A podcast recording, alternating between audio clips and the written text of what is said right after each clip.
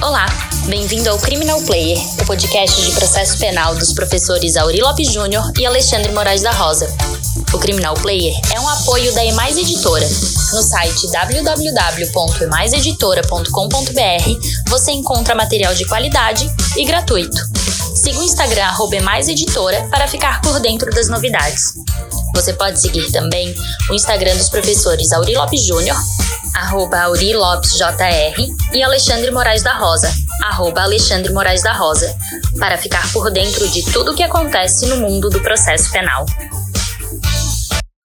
Olá pessoal do Criminal Player, estou aqui com José Santiago, nosso colega americano, sofredor, torcedor do América de Minas Gerais, excelente professor de processo penal, tem trabalhos, mestrado, doutorado, pensando o devido processo legal.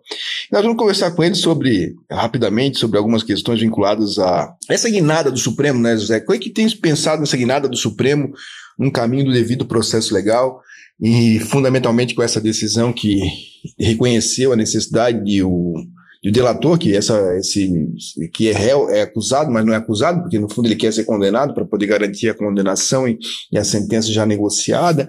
Enfim, me fala um pouco sobre isso e também sobre aquela jurisprudência do, tu comenta do Jader Barbalho, em que se reconhece a necessidade que a carta precatória seja ouvida por último.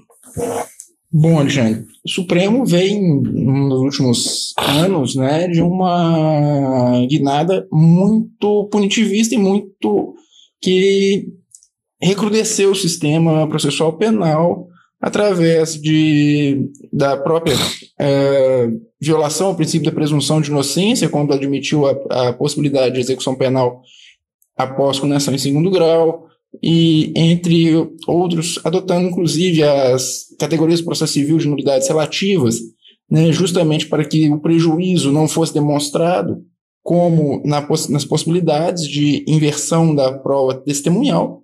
Porém, há um acórdão do Supremo, já mais antigo, mas um acórdão onde o Supremo, em uma ação penal onde o réu era o Jader Barbalho, né, em que o Supremo reconheceu que não poderia haver inversão da prova testemunhal mas desculpa isso, eu já estou aproveitando. Isso é muito legal, né? Porque o nosso leitor, em geral, é, nosso ouvinte, né, Zé, tem uma, uma dificuldade muito grande, porque os tribunais dizem, vão na regra do 222 do CPP, dizendo, ó, a expedição de carta precatória e carta rogatória não suspende a instrução e tocam sentença. Uma franca violação devido ao processo legal. E, aliás, quando é o Ministério Público que pede carta precatória, eles esperam. Nunca se faz uma condenação por falta de prova quando é o Ministério Público que expede para carta precatória.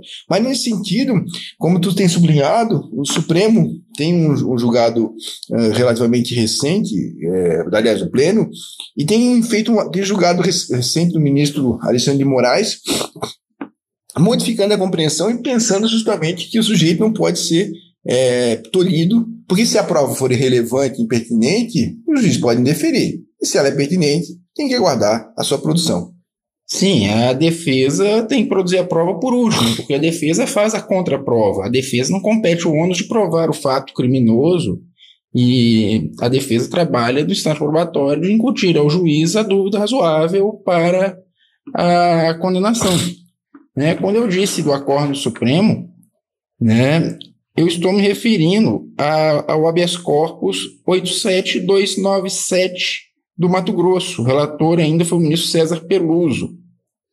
Né? Já é um acórdão antigo, porém ele determina que a ordem das testemunhas não seja invertida. E é importante lembrar que o artigo 400 do Código de Processo Penal ele é muito claro ao estabelecer que as testemunhas de acusação e defesa devem ser ouvidas nesta ordem.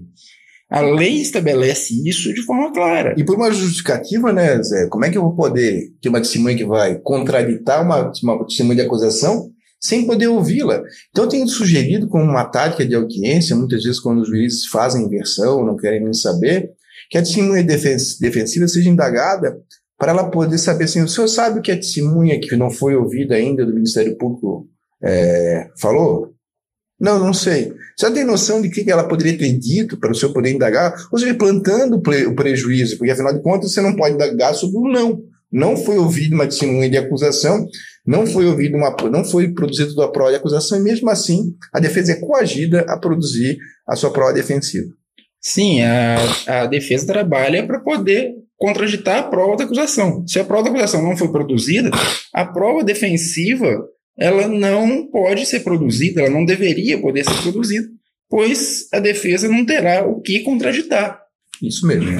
Então, nessa perspectiva, José, o que, que tem de novidade aí? Que, o que estás é, produzindo? A tese defe, defendeu a doutorado faz relativamente pouco tempo. É uma alegria poder aqui, tanto eu quanto o Auri, compartilhar contigo essa nossa luta pelo processo penal democrático. O que, que vai ser de novo do Zé Santiago, 2020? Bom, 2020 está saindo a terceira edição do Estado Democrático de Direito Processo Penal Acusatório, e eu estou acabando de revisar a tese para publicar também, espero que no início de 2020. Né? Em breve virá um, um livro sobre as, a história dos sistemas processuais penais e a evolução do sistema brasileiro, né? como se construiu o processo penal no Brasil. Instagram, qual é o Instagram do Zé? Santi Joffey. Santi Joffey, uma alegria poder estar aqui. A nossa discussão é sobre as garantias e efetivação do devido processo legal no ambiente brasileiro. Muito obrigado, pessoal. Até a próxima.